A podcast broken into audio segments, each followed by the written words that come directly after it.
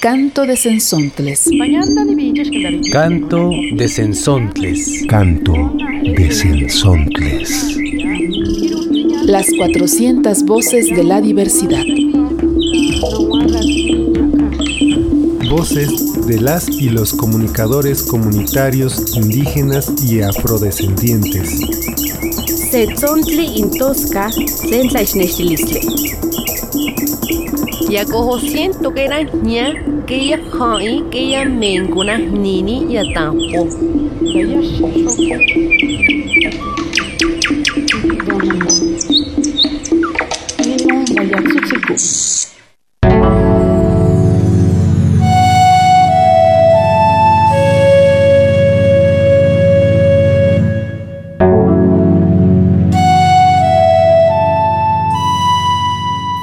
Bienvenidos y bienvenidas a este canto de Sensontles.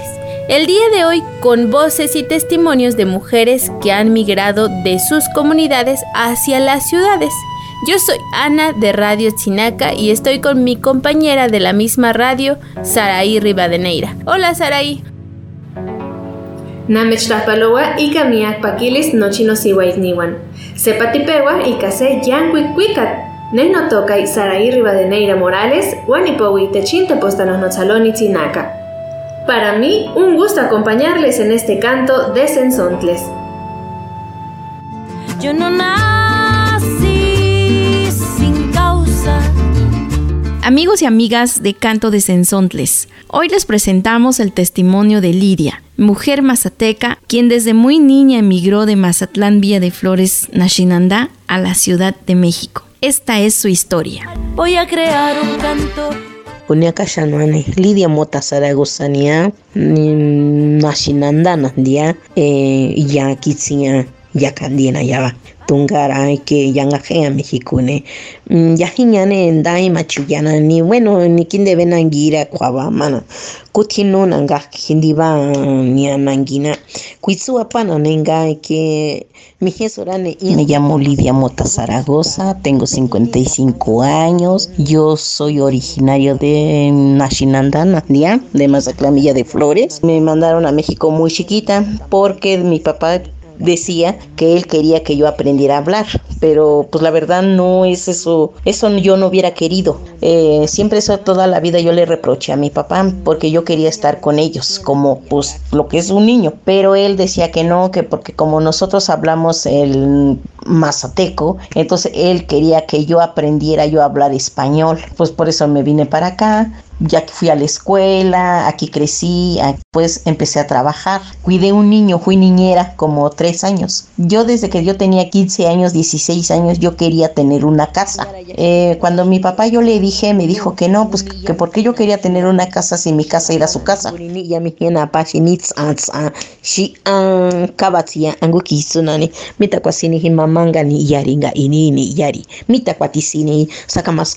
Entonces yo le dije yo que no, que yo quería algo algo mío. Mi papá me dijo que estaba yo enferma de la cabeza. Pues yo dije, no, si yo quiero una casa con lo que estoy ganando, no lo voy a poder lograr. Pero siempre cuando uno entra a un trabajo, te ven menos porque no sabes, porque eres nueva y los que tienen más tiempo te quieren ver menos. Busqué trabajo nuevamente en el periódico.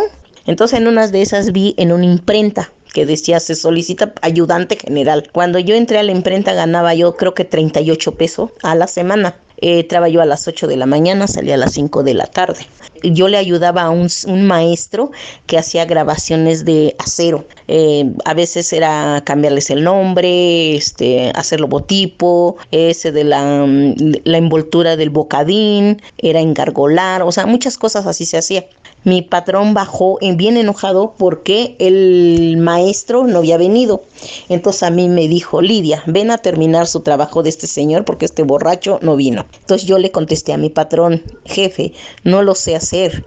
Este, tengo muy poco tiempo aquí, em, no creo que yo lo haga, no sé hacerlo. Así fue mi respuesta. Mi patrón, él me dijo, no seas pendeja, ya tienes un mes y medio acá, es para que ya hubieras aprendido. Él me dijo así. Esa palabra como que me cola cresta y yo dije, no, el más pendejo es él, porque él es su negocio, él es su trabajo y él no lo sabe hacer.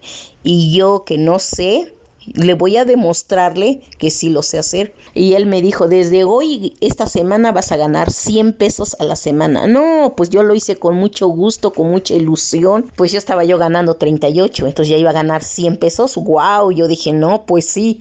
Yo así, de esa manera, pues podía yo ayudar más a mis papás. Hay gente que son humillantes, te hablan con palabra eh, te hace sentir menos que los demás, pero no. Em, yo en la primaria tengo muy grabado mi maestra, ella me decía, tú eres igual que los demás, eres igual, aquí no hay diferencia. Tú no eres menos porque tienes ojos, tienes manos, tienes cerebro, piensas, hablas y eso. Tú no te debes, nunca, nunca te dejes humillar de nadie porque todos valemos. Ella siempre me dijo eso. En la vida aquí en la Ciudad de México no es tan fácil. Los que están estudiando y eso, échele ganas. Tienen una vida por delante. A mí no me hubiera gustado que mi papá me, me hubiera dejado venir solita, chica, muy chica de edad, a temprano edad aquí en la Ciudad de México. A mí me hubiera gustado vivir con ellos ahí en Mazatlán. Bueno, es algo que me duele, pero mm, así es.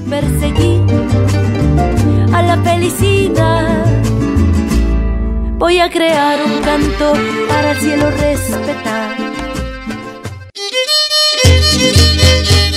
Radio Nandia Shayatiza Tukukwa Kwaseño Juña Kakuka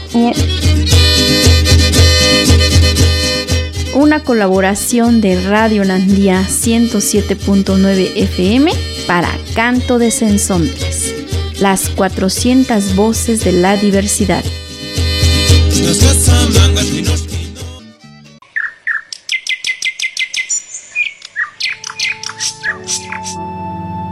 Acabamos de escuchar el testimonio de Lidia, mujer mazateca que migró desde su comunidad en Mazatlán Villa de Flores, en Oaxaca. Nos comparte la vivencia de una mujer que sale de su comunidad desde muy temprana edad.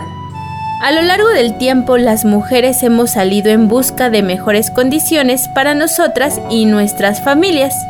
Hemos trabajado en las ciudades, en el trabajo doméstico, en las fábricas y maquilas.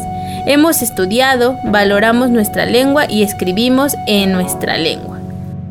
Sin embargo, muchas mujeres se han organizado para luchar por sus derechos y tener acceso a las mismas prestaciones que todos los trabajadores y trabajadoras deben tener por la ley.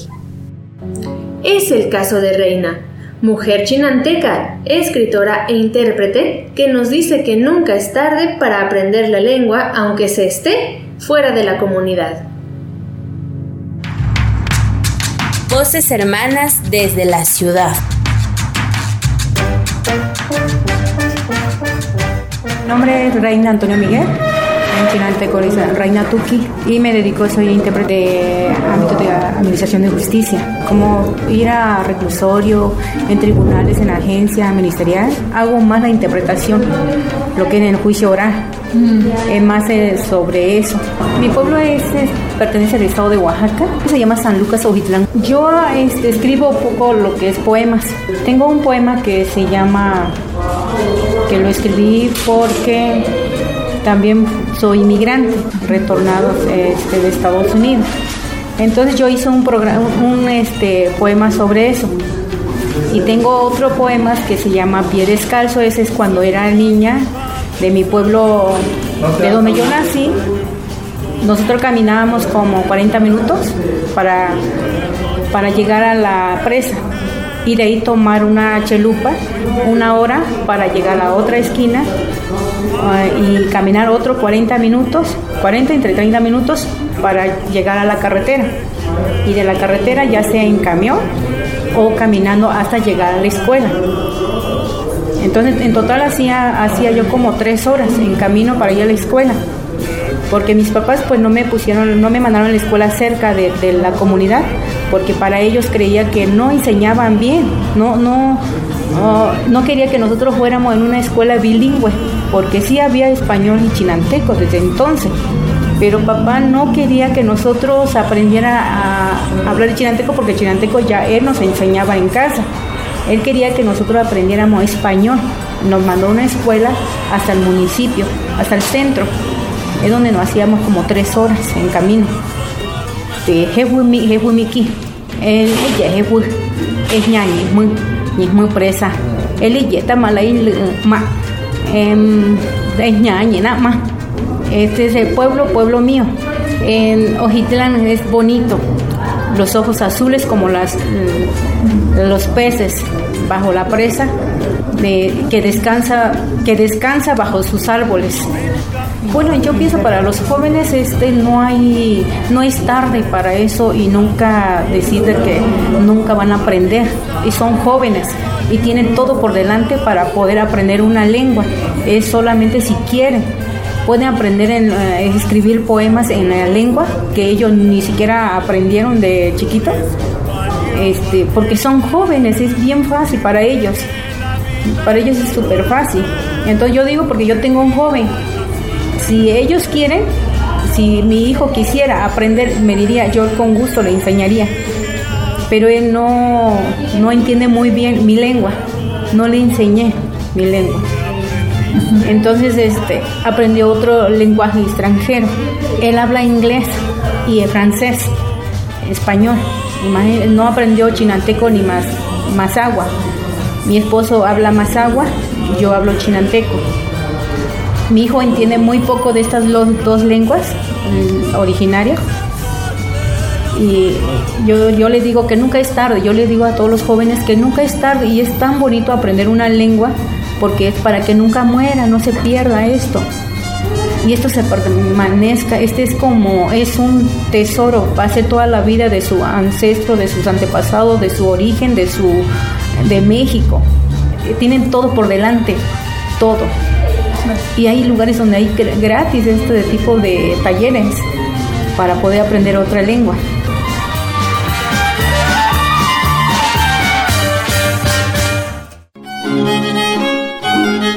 Esta es una producción de Radio Comunitaria Tzinaca, 104.9 de FM.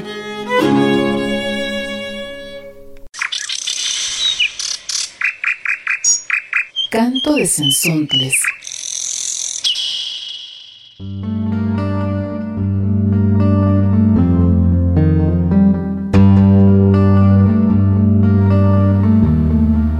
En el marco de la pandemia provocada por la propagación del COVID-19, la sección Otros Saberes de la Asociación de Estudios Latinoamericanos, LASA, organizó una serie de iniciativas para visibilizar y acompañar a los sectores sociales que han sido vulnerabilizados por las medidas de confinamiento impuestas por la crisis sanitaria.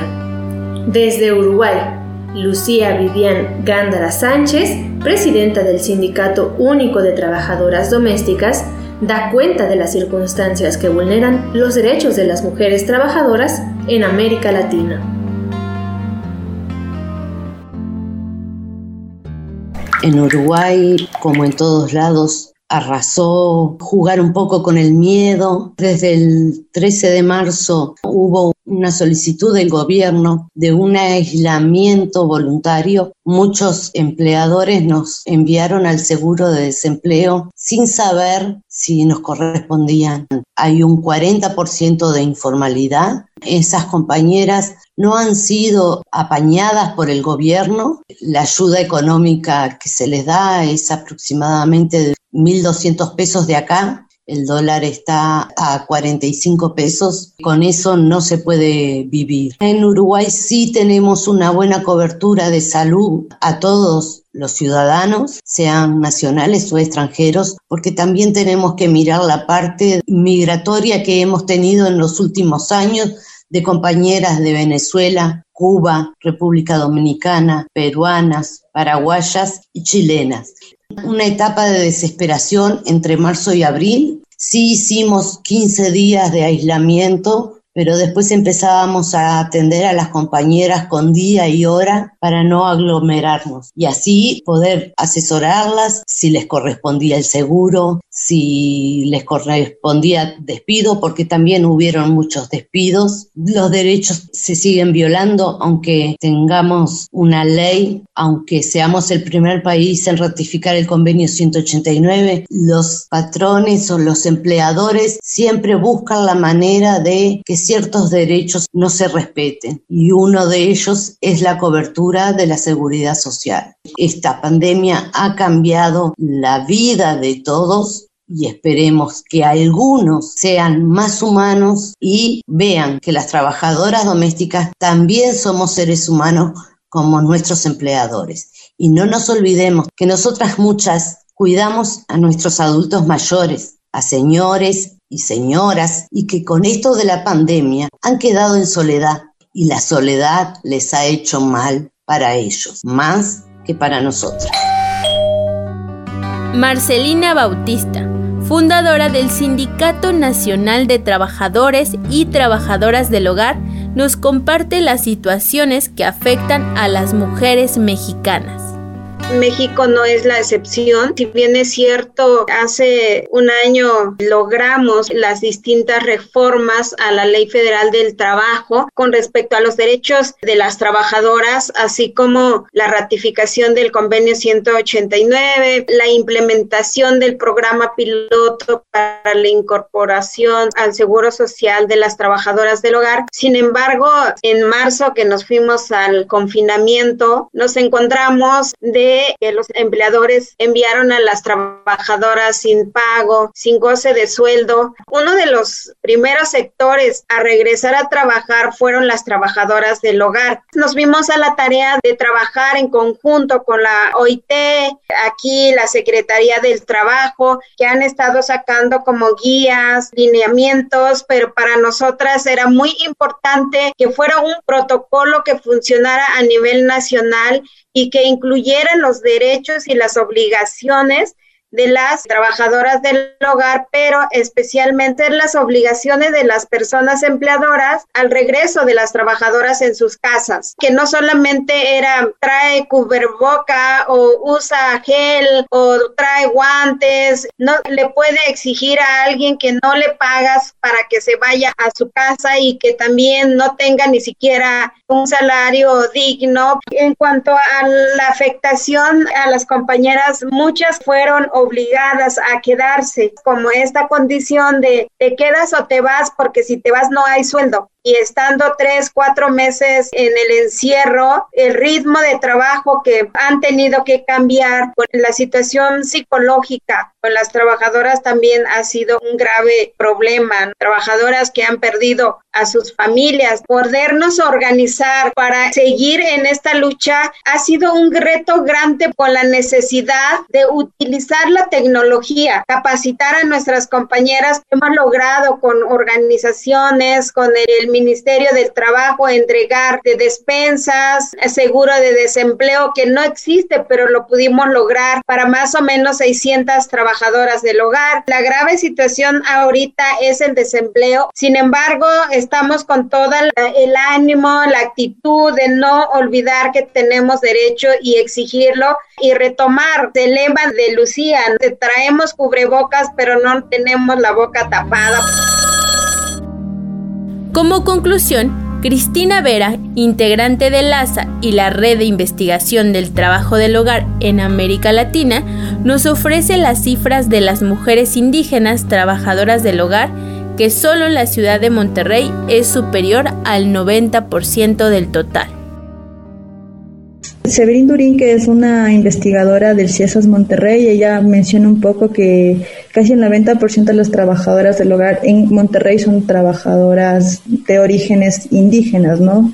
Entonces lo que ella menciona es que el trabajo del hogar es un trabajo bastante etnizado en esa zona del país. También hay que ver la realidad de cada contexto. Quizás en estados como Chiapas sí vamos a tener un mayor porcentaje de trabajadoras indígenas, pero ya dependerá de cómo se va constituyendo el trabajo ¿no? y el mercado de trabajo. Y lamentablemente, Margarita, en el caso del trabajo del hogar infantil, nosotras no tenemos datos exactos de el origen étnico y racial de, de las niñas trabajadoras. o sea, ni siquiera se sabe qué idioma hablan. Los gobiernos, pues, también han, invisibilizado el tema del trabajo del hogar, ¿no? O sea, hay muchísimos avances en temas de encuestas y de censos, pero no tenemos datos de, cómo se va construyendo el mercado de trabajo en en este ámbito, ¿no? Sí, también hay que pensar un poco de cómo se va configurando el mercado de trabajo en México, que el 80% del trabajo eh, se basa en el mercado informal, ¿no?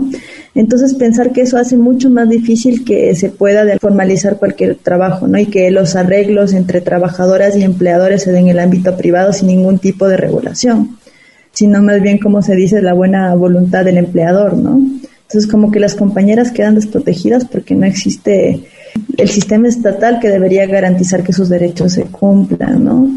Y tampoco no solo no se cumplen sus derechos laborales, tampoco se cumplen sus derechos económicos. Muchas de las compañeras trabajadoras, como bien se mencionaba al inicio de, son compañeras que tuvieron que emigrar del campo a la ciudad por procesos de violencia en sus propias comunidades o por temas de violencia patrimonial también, donde las mujeres no tienen derecho a heredar y tienen que, mudarse o tienen que buscar mejores circunstancias educativas para sus hijos. Entonces, como ves, toda una cadena, un continuum de violencia que hace que el trabajo del hogar esté en el lugar que esté, ¿no? Y que es muchísimo más complejo de entender porque viene como, es un entramado histórico, pero también un entramado que va no solo de la violencia económica, sino de la violencia laboral en la que se va cimentando y se va construyendo, ¿no? Y que también como empleadores o en el, en el lugar que nos encontremos, pues también tratemos de, crear una conciencia de que el trabajo del hogar es, es un trabajo importante y que sin trabajo del hogar las sociedades no existen más o menos, ¿no?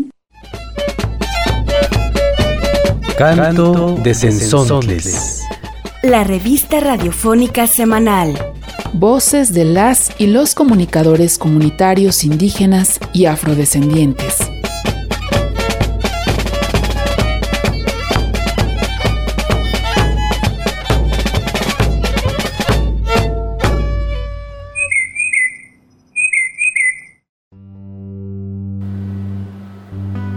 El trabajo del hogar es una de las actividades en las que más laboran las mujeres que salen a las ciudades. Este trabajo hasta hace algunos años se había considerado menos. Es por eso que se violaban los derechos laborales de muchas mujeres.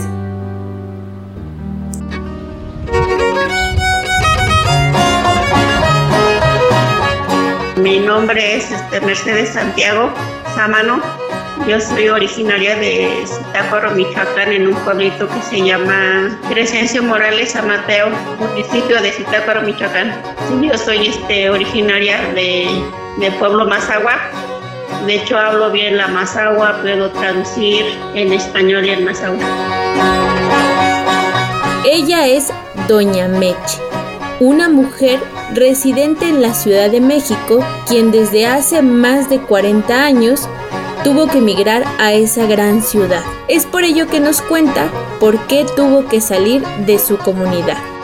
Pues desde que me casé, a los 15 años, pues por falta de trabajo en el pueblo, por no tener este terreno para trabajar y, y este sacar para sea sembrar y sacar para sobrevivir. Un lugar diferente, lejos de su hogar con una lengua y cultura ajena. Ella nos comparte un poco de cómo fue su experiencia de emigrar a la ciudad. Pues uno dice, no, pues este, yo por ejemplo, yo digo, no, pues ¿cuál, cuál va a ser mi vida aquí en la Ciudad de México, cómo, cómo vamos a poder vivir mi esposo y yo aquí en la Ciudad de México. Eh, él, él, este, a pesar de que él es albañil, fue bueno, era albañil, este, pues sí, da mucho, mucho, este, ¿cómo se llama? Cuesta mucho trabajo y, dice, no, pues yo te busco aquí, si yo soy de, un pueblo, ahí es más tranquilo porque pues las casas son retiradas y aquí pues este hay mucha gente, ¿no? Y las casas son muy juntitas, pues hay mucho falta de como de aire, de oxígeno para toda la gente que vive aquí en la ciudad. Además nos cuenta que ha implicado ser mujer indígena residiendo en la ciudad, caminos y retos a los que se ha tenido que enfrentar desde hace muchos años en el lugar que hizo su hogar. Mm, bueno, ser mujer es, mm, yo creo que es algo muy, muy pesado y muy discriminado por mujer indígena. Bueno, como mujer indígena porque este aquí hablan este muy bien la, el español y, pues uno trae su costumbre y su, su lengua que cuesta trabajo este hablar en español porque está muy acostumbrado a su lengua de un de no saber leer y este y que cuesta mucho trabajo este ir en los lugares donde uno tiene que estar presente tomar el transporte o, comunicarse con la gente. Si se construye una presa en la parte alta, afecta a los pescadores, pero también nos afecta a la salud de las mujeres. Cines en Sontles. Charlas con la gente que hace cine comunitario. Cine comunitario.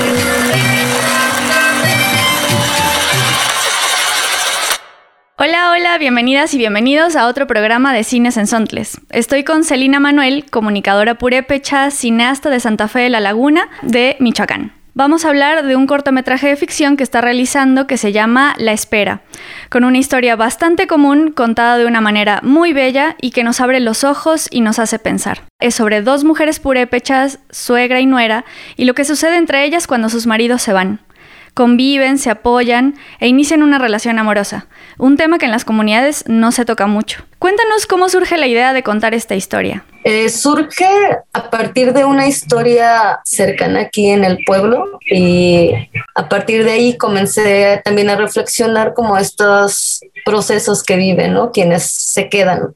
Se me hizo como pues un, un buen momento para hablar de, pues de las mujeres que son quienes están en este momento esperando la llegada, ¿no? Pero esa llegada no es como una pausa de la vida, o sea, la vida sigue, se tienen que seguir este, pues moviendo, viviendo y sostenerse, ¿no? Entonces como que a partir de ahí también surgen una serie de como de redes de apoyo entre familiares, entre primas, entre hermanas, entre pues nueras y suegras, ¿no? Que es de lo que trata esta historia que yo escribí. Sentí como que era pues algo que tenía que mostrarse o verse. ¿Y cómo imaginas que será la reacción de la gente de tu comunidad sobre esta historia? Porque por un lado se ve la vida de las mujeres que se quedan cuando sus maridos se van al norte, pero también se teje una historia entre dos mujeres y su compañerismo, el amor, y esto es obviamente un tema que en las comunidades indígenas no está tan abordado. ¿Cómo será esa reacción de la comunidad?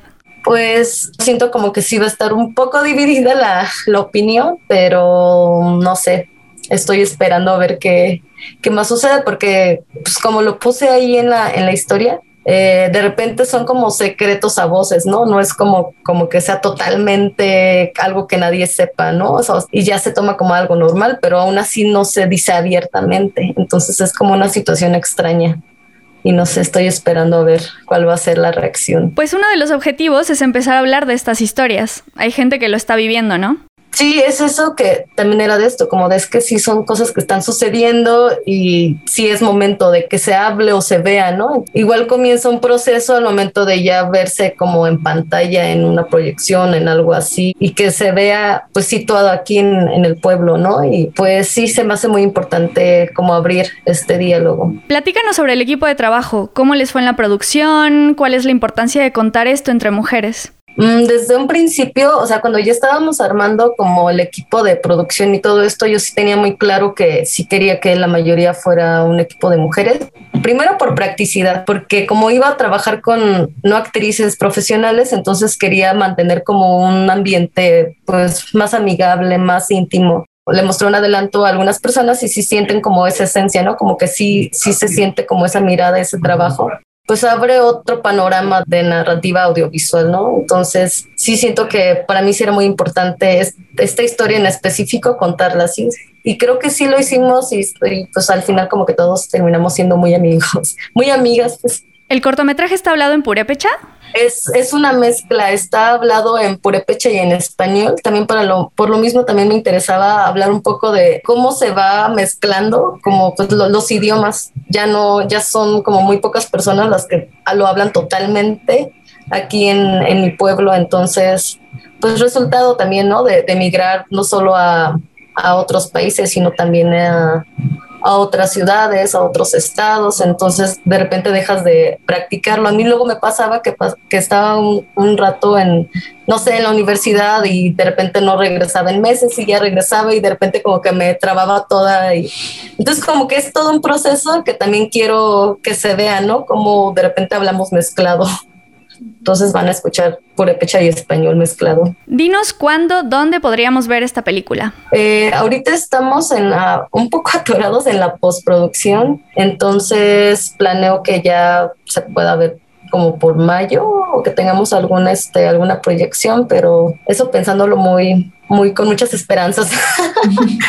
Celina Manuel, te deseamos lo mejor en esta recta final de tu producción de una película corta llamada La Espera. Te agradecemos mucho este espacio y esperemos que no tengamos que esperar mucho tiempo más la espera. Sí, ya no más espera la espera. Muchas gracias a ustedes por invitarme y, y espero pronto darles noticias de, pues, de proyecciones.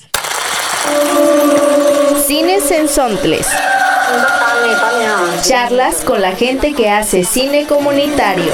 Cine comunitario.